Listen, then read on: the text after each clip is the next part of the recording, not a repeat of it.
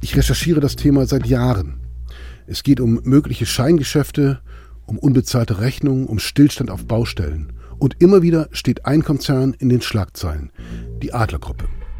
Ähm, es haben schmuddelige Deals stattgefunden, aber wo ist denn eine Staatsanwaltschaft, die sich diesen, diese Deals mal näher anguckt, die da mal reinleuchtet? Das Immobilienunternehmen erschüttert die Finanzwelt und die Baubranche. Und die Wohnungssuchenden natürlich auch. Denn der Bluff führt dazu, dass dringend erforderliche Wohnungen nicht entstehen. Stillstand auf deutschen Baustellen.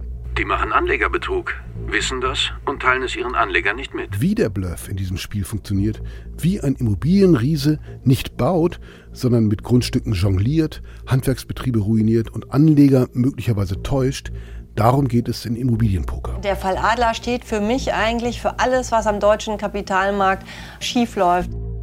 Immobilienpoker. Ein Podcast über die dubiosen Geschäfte eines Wohnungskonzerns in fünf Zügen von Christoph Zwickel von NDR Info und RBB Kultur in der ARD Audiothek.